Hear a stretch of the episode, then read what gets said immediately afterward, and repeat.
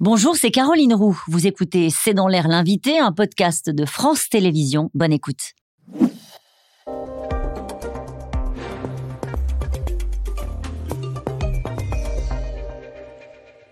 Bonsoir à toutes et à tous, et c'est dans l'air l'invité. Mon invité ce soir est Daniel Cohen. Bonsoir, merci d'avoir accepté cette invitation. Vous êtes économiste, euh, membre fondateur et président de l'École d'économie de Paris. Vous êtes également l'auteur de Homo Numericus, la civilisation qui vient, aux éditions Albin Michel.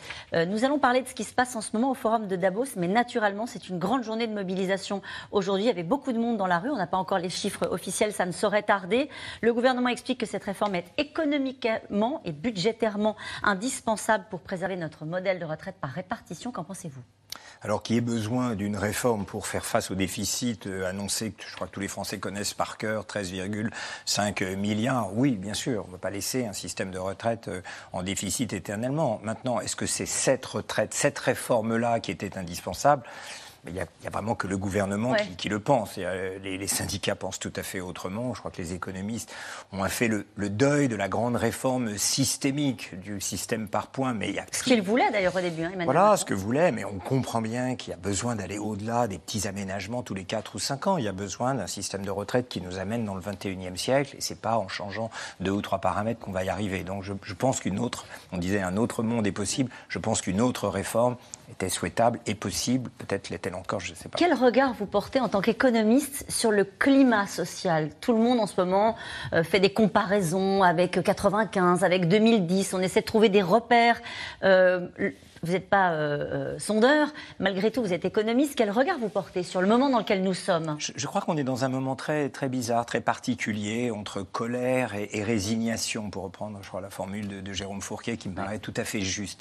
Résignation, il y a beaucoup de fatigue, le Covid a changé beaucoup de choses dans l'imaginaire collectif, le télétravail a fait son irruption, qui est aussi le signe d'un rapport beaucoup plus distant au travail. Donc il y a quelque chose de nouveau qui vient parachever une longue dégradation du rapport de chacun au collectif auquel ils appartenaient auparavant, d'une désyndicalisation aussi en grande partie qui se prolonge de la société, et puis colère parce qu'on n'arrive pas à exprimer ces choses-là, cette nouvelle envie de vivre qui pourtant, voilà, avec toutes les technologies, etc., nous propose des solutions. Donc c'est entre les deux, et le pari du gouvernement, je crois, c'est que ça va tomber du côté de la résignation, mais on a vu avec les Gilets jaunes qu'il y a aussi de la colère. Donc c'est très, c'est très nouveau. Ce, et tout est nouveau euh, dans ce qui est en train de se passer euh, collectivement. Euh, le Forum économique de Davos se termine demain. Il a débuté euh, lundi. Le temps de l'ode au libre-échange semble euh, derrière nous, avec trois enjeux majeurs qui planent sur l'économie colère sociale, risque climatique et géopolitique. On va essayer de voir les trois ensemble.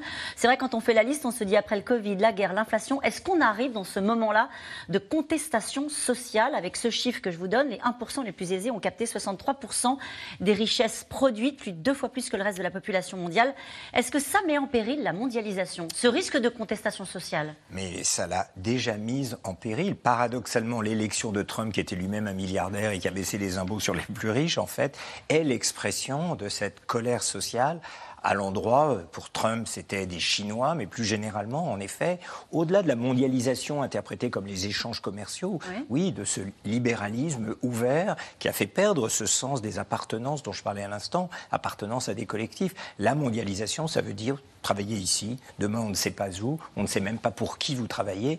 C'est ce, ce manque de repères qui a fait que l'élection de, de Trump a marqué un tournant, un tournant dans le désir de passer à autre chose que cette phase, oui, qui s'achève euh, sans doute au tournant euh, des années 2019-2020. Et, ce, rapport aux inégalités de ce modèle-là qui arrive en bout de course, euh, quand vous entendez que plus de 200 millionnaires, dont deux Français, demandent à être plus taxés pour le bien commun, c'est anecdotique ou est-ce que nécessairement on va devoir aller vers ce genre de partage des richesses? Alors, il faut aller vers le partage des richesses, c'est certain. Alors, il faut savoir aussi qu'aux États-Unis, les inégalités ont atteint des proportions qui défient euh, l'entendement. On a heureusement rien à voir euh, en Europe, même si les inégalités augmentent, mais plus silencieusement. C'est des inégalités de destin. Mais aux États-Unis, il faut savoir que les 50% les plus pauvres, je parle de la moitié inférieure du pays, a vu sa part dans le revenu total réduite de moitié en l'espace de 30 ans. Ils gagnaient 20% du total, ils gagnent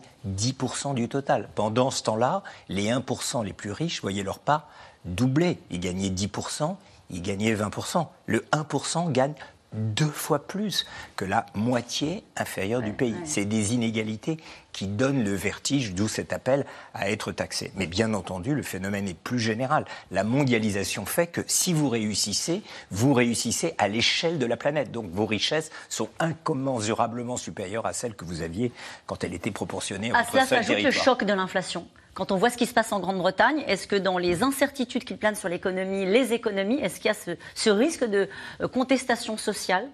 Bien sûr. Oui.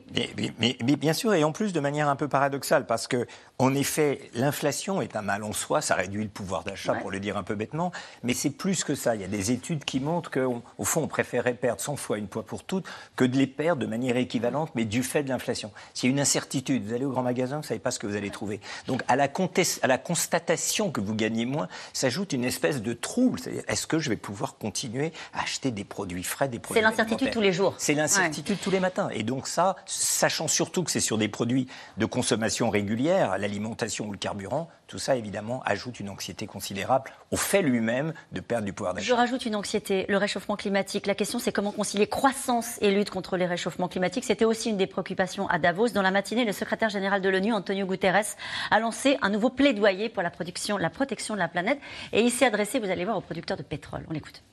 Some in big oil Certains géants pétroliers ont colporté le grand mensonge.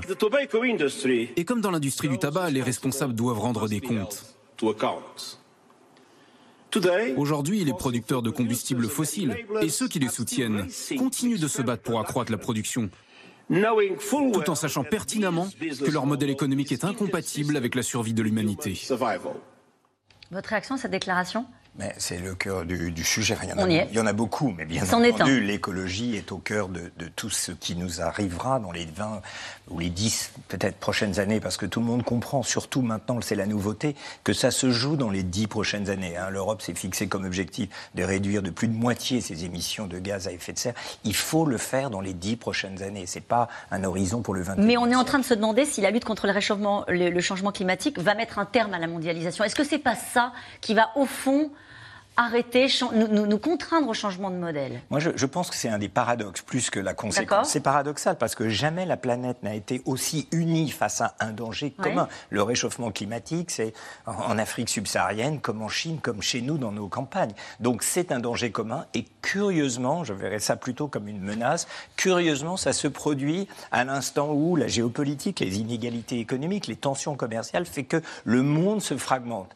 La bonne chose de la mondialisation, c'est d'une certaine manière de nous amener à penser nos problèmes comme communs. Eh bien non, la tension politique fait que les États-Unis se distinguent de la Chine, qui va se distinguer de l'Inde, et on se demande qui va s'occuper de l'Afrique. Au moment où il y a un danger commun, c'est ça le cœur du paradoxe. On se dispute. Je ne sais mm. pas si vous avez vu la série Game of Thrones. Il y a les White Walkers qui vont envahir le royaume.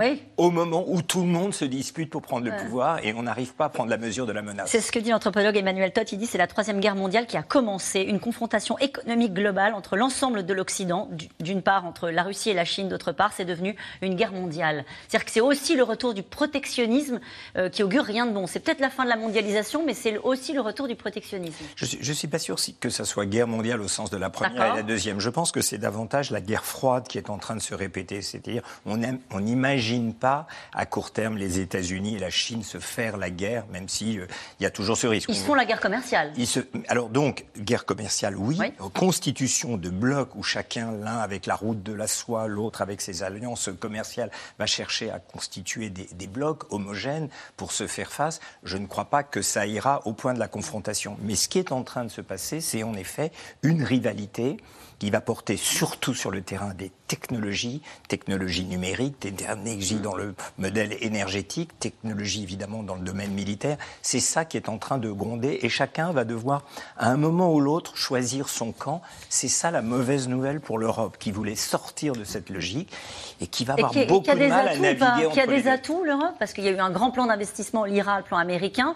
On sait que l'économie chinoise, naturellement, est très soutenue par l'État. Par euh, Qu'est-ce qu'on a comme atout, nous, pour jouer dans dans cette, cette partition-là? L'Europe avait comme atout d'être une zone de paix. Elle ne l'est plus. Et je crois qu'elle doit réfléchir à ses avantages comparatifs. Son avantage comparatif ne peut être que dans le domaine de la technologie, du savoir, des connaissances, de proposer d'autres modèles de vivre qui pourraient séduire les autres. C'est pas tout seul qu'on va essayer de voir ce qui est bien pour nous, mais d'essayer de proposer autre chose au monde. Daniel Cohen, c'est donc la fin de la mondialisation? Oui, c'est la fin de la mondialisation. On a cru qu'en 1989, pour le dire comme ça, quand le mur de Berlin est tombé, on a cru qu'on entrait dans la fin de l'histoire, c'est-à-dire qu'on était tout d'un coup dans quelque chose d'universel. Ça a duré 30 ans. 1989, 2019, on va dire, avec la guerre commerciale entre Trump et la Chine. Merci beaucoup, Daniel Cohen, d'avoir été mon invité. Je rappelle que vous êtes l'auteur de Homo Numericus, la civilisation, qui vient euh, aux éditions Albin Michel. On se retrouve dans un instant avec les experts de C'est dans l'air pour éviter la grosse mobilisation aujourd'hui dans la rue contre la réforme des retraites. À tout de suite. Merci d'avoir écouté C'est dans l'air. Comme vous le savez, vous pouvez désormais écouter l'intégrale, mais aussi l'invité ou vos questions à nos experts. Tous ces podcasts sont disponibles gratuitement sur toutes les plateformes de streaming audio. Et pour le replay vidéo, c'est sur France.tv, bien évidemment. À bientôt.